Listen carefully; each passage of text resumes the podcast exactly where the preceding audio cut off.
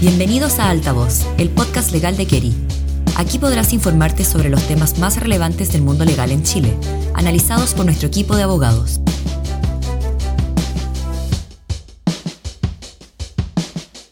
Hola a todos, es un gusto estar hoy con ustedes. Soy Stephanie Baeza, asociada del grupo de antipiratería de Keri. En los últimos dos años, la pandemia por COVID-19 ha originado golpes significativos en la economía global y en diversos sectores productivos. Es así como la Organización para la Cooperación y el Desarrollo Económico ha informado de un aumento significativo en el comercio, producción y distribución de productos falsificados, tanto en el comercio ambulante como en el tráfico ilícito. Un hito que los gremios y comerciantes miran con atención y que esperan sea un rayado de cancha es el proyecto de ley que endurece las sanciones por el delito de falsificación que fue aprobado por el Senado a fines de noviembre de este año.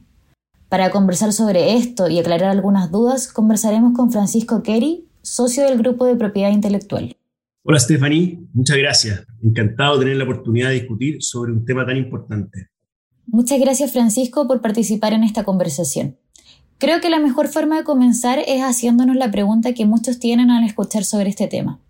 Como experto en el área de la antipiratería, ¿nos podrías ayudar a entender qué es la piratería? Por supuesto.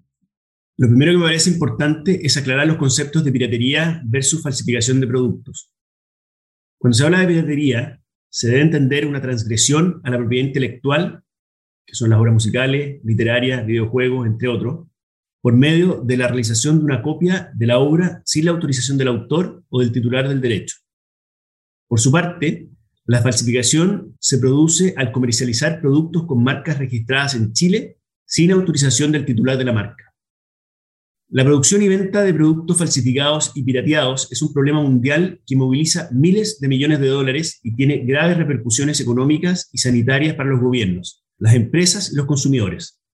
Por ejemplo, según cifras de la Comisión Nacional Antipiratería, el comercio ilegal transa alrededor de mil millones de dólares anuales, perdiéndose solo por concepto de IVA más de 160 millones de dólares.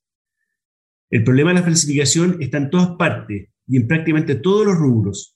En aquellos donde es más frecuente son el rubro vestuario, los medicamentos, bebida alcohólica, productos de limpieza, cigarrillos, entre otros. Teniendo en cuenta que las falsificaciones están en todas partes y respecto de cualquier producto, ¿cuál es el procedimiento para identificar y retirar estas mercaderías del territorio nacional? Los productos falsificados pueden venir del extranjero e ingresan a Chile vulnerando el control de aduana, o bien pueden ser fabricados localmente en talleres o industrias clandestinas.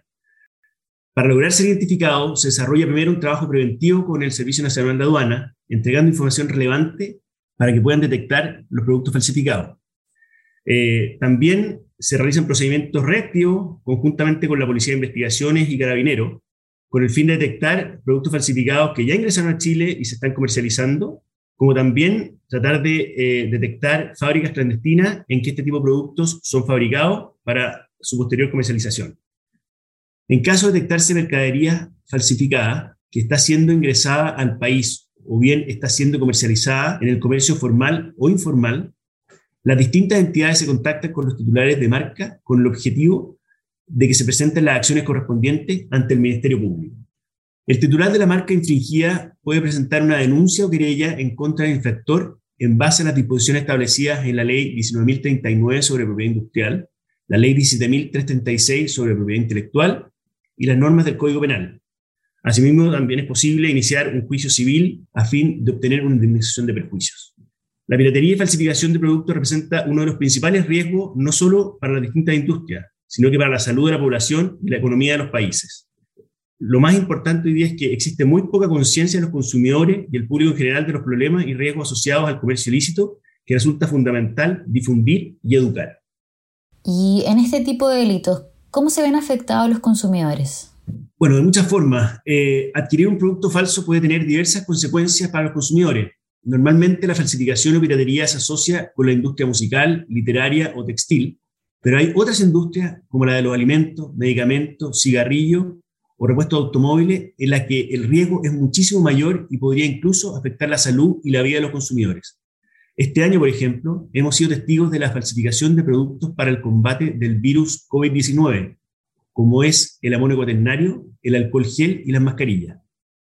Es importante hacer presente que en muchas ocasiones los consumidores no saben que están ante un producto falsificado, pero hay otras en que los consumidores compran un producto falso con conocimiento de su origen, lo que además del riesgo para ellos trae como consecuencia que colaboran con mantener activo este comercio ilícito de productos. Es por todo esto que las sanciones que se establecen para este tipo de delitos no solo protegen los derechos de propiedad industrial o intelectual de los titulares, sino que también al consumidor, ya que buscan limpiar el mercado de mercancías que puedan ser dañinas o peligrosas. Teniendo en cuenta la reciente reforma a la ley de propiedad industrial, ¿es importante o necesaria la decisión de endurecer las penas en este tipo de delitos? Por supuesto. La, la falsificación es un negocio muy lucrativo, ya que los delincuentes sacan partido por un lado, de la gran demanda continua que existe de productos que se comercializan a precios muchísimo más bajos, y por el otro, de su bajo costo de producción y distribución. Dado esto, se aprovechan de los consumidores quienes constantemente buscan ofertas y explotan su deseo de adquirir productos de marca a precios rebajados. El comercio ilícito también provoca o fomenta otros delitos como la evasión de impuestos, la creación de carteles de crimen organizado, la victimización a los comerciantes establecidos, genera competencia desleal y deformaliza la economía. Es por todo esto que contar con legislaciones que contemplen penas más altas para combatir este tipo de delitos es tremendamente importante y necesario. Sí. Es importante mencionar que luego de 14 años de iniciada su tramitación legislativa, el país finalmente contará con un marco legal para combatir el fenómeno del comercio ilícito, gracias a la aprobación del proyecto de ley que sanciona y regula el comercio ilegal. ¿Nos podrías contar un poco sobre este proyecto? El proyecto contempla, entre otras cosas, la figura de la asociación ilícita en determinados delitos relacionados con el comercio ilícito. Otorga mayores facultades fiscalizadoras a las policías, a los inspectores municipales y a funcionarios del Servicio de Impuesto Interno.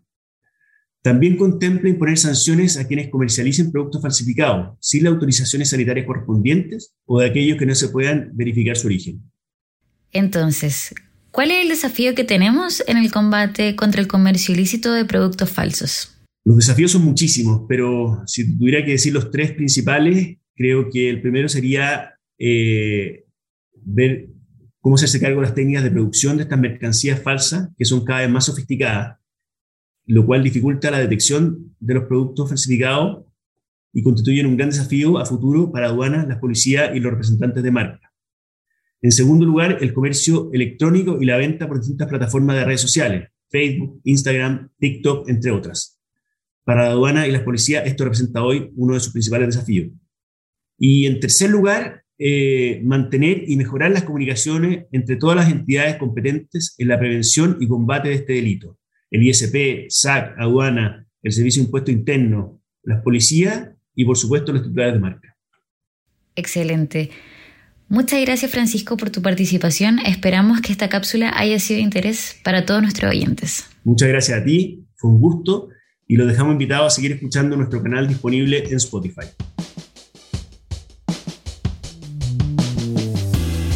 Gracias por escuchar Altavoz, un programa de Kerry creado para mantenerte al día con las novedades más relevantes del mundo legal. Te esperamos en nuestro próximo episodio.